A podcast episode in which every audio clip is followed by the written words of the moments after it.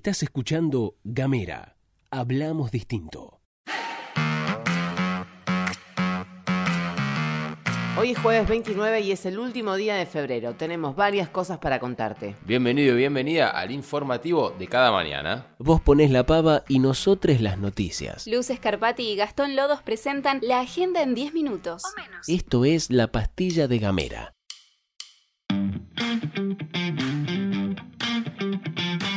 Arrancamos con una bien arriba. Starbucks sorprendió a sus clientes en China al introducir una innovadora bebida para celebrar el año nuevo del gigante asiático, café con sabor a estofado de cerdo. Esta nueva creación combina salsa de carne porcina estofada Dongpo con café expreso y leche al vapor y se sirve con una guarnición de cerdo adobado, riquísimo. La bebida está disponible por aproximadamente 9 dólares con 45 centavos en 25 tiendas Starbucks. El estofado de cerdo Dongpo, que inspira esta nueva creación, es un plato tradicional chino que se elabora con panceta, azúcar, salsa de soja, vino y diversos condimentos. Además del café con sabor a estofado de cerdo, Starbucks en China también lanzó otras novedades como el café con leche de sésamo negro y el manchado con sabor a arroz sazonado como parte de su exclusivo menú para celebrar el Año Nuevo chino. Entonces, la pregunta del millón es, aunque sea por curiosidad, ¿lo probarías? Como sabemos que vos sos una persona de mundo y por si tenés planificado un viajecito a China próximamente,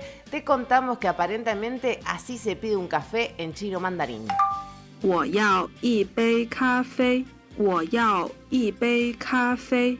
Y de China nos venimos para Ushuaia, porque en el gimnasio del Colegio Don Bosco, Woto realizó la apertura de sesiones ordinarias del Consejo Deliberante de la ciudad capital. El acto fue discreto y no había bombos o banderas y muy pocas personas estaban identificadas con pecheras o cosas por el estilo. Pudimos averiguar que los propios organizadores así lo solicitaron. Entre los presentes, además de funcionarios municipales y concejales de Ushuaia, podemos destacar la presencia del presidente del Consejo Deliberante de Tolwyn, Matías Rodríguez, Que más adelante te vamos a contar una joyita de él, la presidenta del Consejo Deliberante de Río Grande, Guadalupe Zamora, de quien hablamos un toque en la primera pastilla del año y si no la escuchaste, pone pausa, hacelo y después volvé. la presidenta de la Cámara Legislativa Provincial, Mónica Urquiza, que se caracteriza por participar de la mayor parte de los actos institucionales. algunos legisladores y algunos concejales más de otras ciudades. Este cuadragésimo primer periodo se da con la particularidad que es la primera vez que hay más mujeres que varones en el Consejo Deliberante de Ushuaia, porque el organismo está presidido por una mujer. Yendo al discurso propiamente, podemos decir que hubo tres hilos conductores. Lo que hizo el municipio hasta ahora, las cosas que quedan pendientes y es tan difícil de finalizar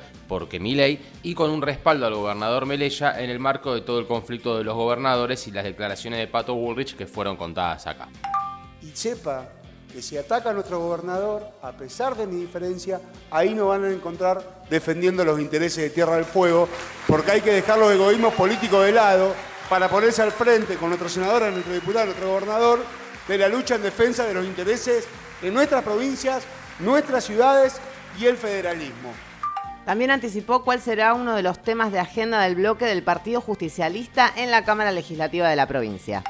Debemos pensar por los próximos 20 años. Así que también le he encargado a nuestros legisladores, el Partido Justicialista, a Juan Carlos, este, a Vicky y a Tomás, encaren este año eh, la discusión de la ampliación del eje urbano que tanto necesita Ushuaia por los próximos 20 años.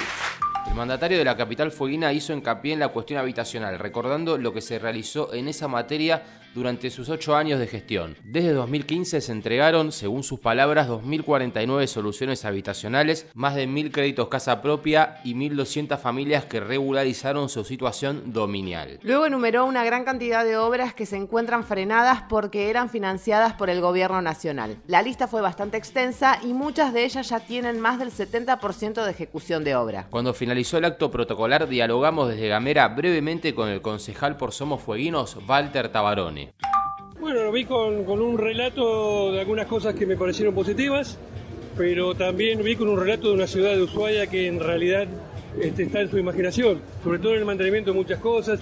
Se habló de la mejora de, de la limpieza de todo el eje urbano y vemos que, que en realidad hay una ciudad que también no, no reúne eh, las condiciones de habitabilidad. Hemos visto plazas descuidadas, espacios públicos sin mantener.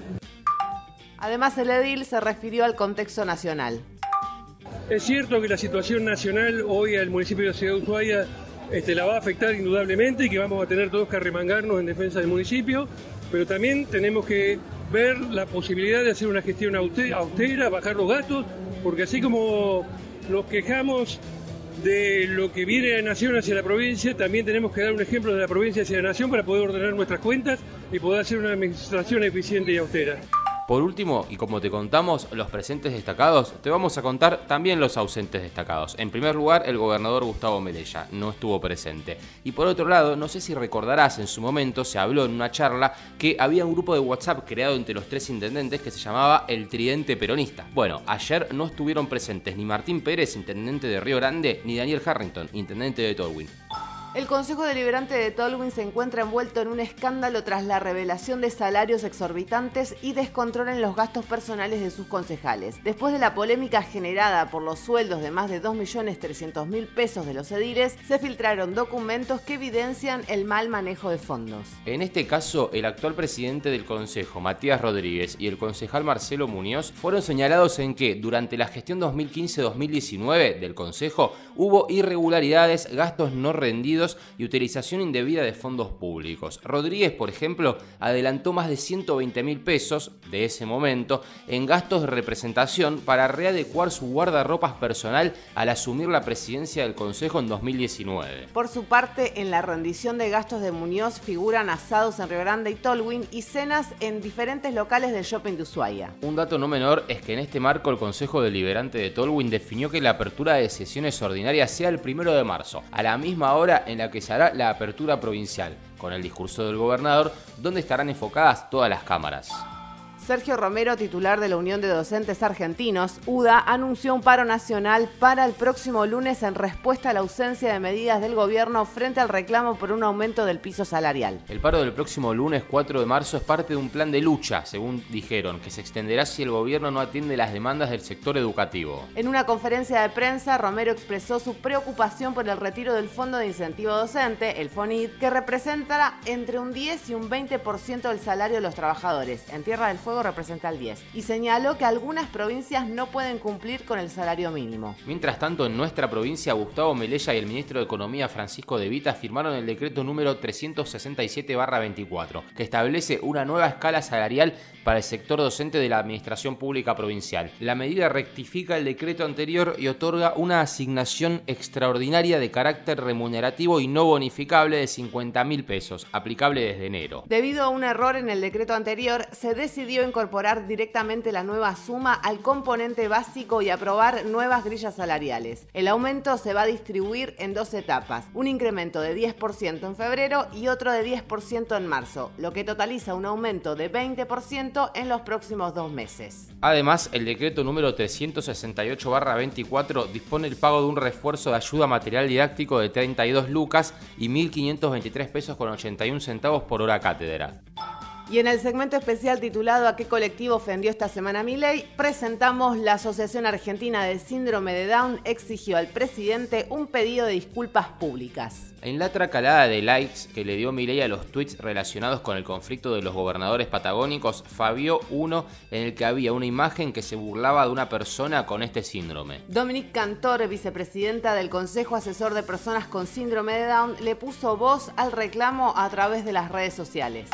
Quiero pedir al presidente que pida disculpas públicamente por lo que hizo. Saliendo de las redes sociales, en términos institucionales, vale la pena contar que el presidente avanzó con el despido de 165 trabajadores y trabajadoras de la Agencia Nacional de Discapacidad, ANDIS, de todo el país. Algunos de ellos con más de 20 años de antigüedad, mujeres embarazadas, delegados sindicales y personas con discapacidad. Somos audio. Somos imagen. Somos comunidad. Somos gamera. Esto ha sido todo por hoy, esperamos que hayas disfrutado esta pastilla tanto como nosotros disfrutamos hacerla. Te agradecemos mucho por acompañarnos todas las mañanas. Recordá que podés recibir este informativo mandando un mensaje de WhatsApp al 2901 502990. También podemos encontrarnos en las redes sociales. Estamos muy activos en Instagram. Si nos das una manito dándole me gusta y compartiendo nuestras publicaciones, crecemos un montón y te lo agradecemos una bocha. Es arroba gamera TDF. Este podcast fue producido por Mica Maldonado, conducido por Gastón Lodos y Luz Escarpati y escuchado por vos. Chau.